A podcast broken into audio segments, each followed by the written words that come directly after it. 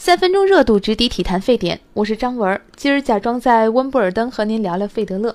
昨晚呢，瑞士天王以近三十六岁的高龄，在这里拿下了个人第十九座大满贯。当然，这也是他收入囊中的第八座温网桂冠。更夸张的是，本场比赛仅仅用时一小时四十一分钟，费德勒一共只丢了八局比赛。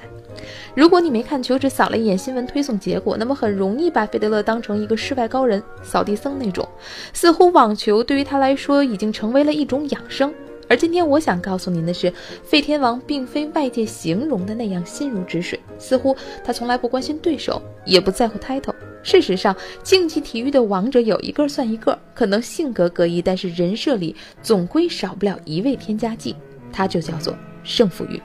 这种胜负欲先是体现在与人斗上，他们拼尽全力赢得比赛，比如多年来费德勒与纳达尔的较劲；此后进阶为与历史斗，超越一切记录，比如超越桑普拉斯的大满贯记录；最后像费德勒这样的英才将会送到与天斗的擂台，这也是最残酷的环节，因为必败。我们都知道，你再天赋异禀，也会被时间收走曾经无所不能的肢体，最终选择退役。所以啊，费德勒在三十六岁的高龄拿下温网，全世界整齐划一的送上敬意。我以为不是为了胜利，反而是因为失败，注定失败依然争胜的那种姿态。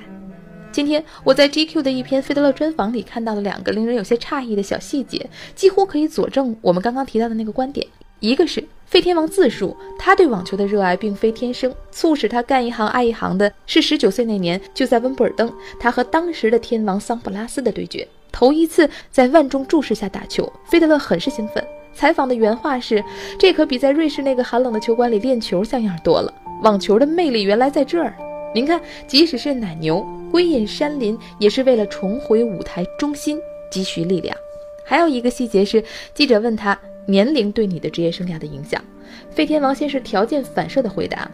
当你再老一点，你会有更好的见解吧，因为你的内心会更加平静。”一秒钟之后，他突然间转了调门，诚实的说：“嗯，当然有的时候你可能会更渴望他，因为你知道岁月不饶人。必须承认，在费天王重回巅峰前，我并不是他的球迷，甚至有些抗拒看他的比赛。”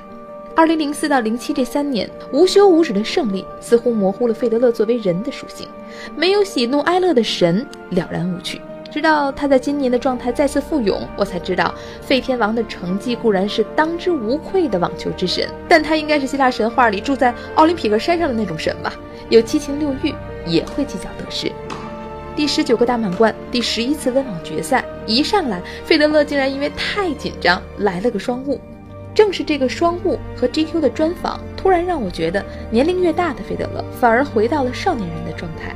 这有点像毕加索，十几岁的时候就画得像个古典大师，但却花了一辈子学成了如何像孩子那样画画。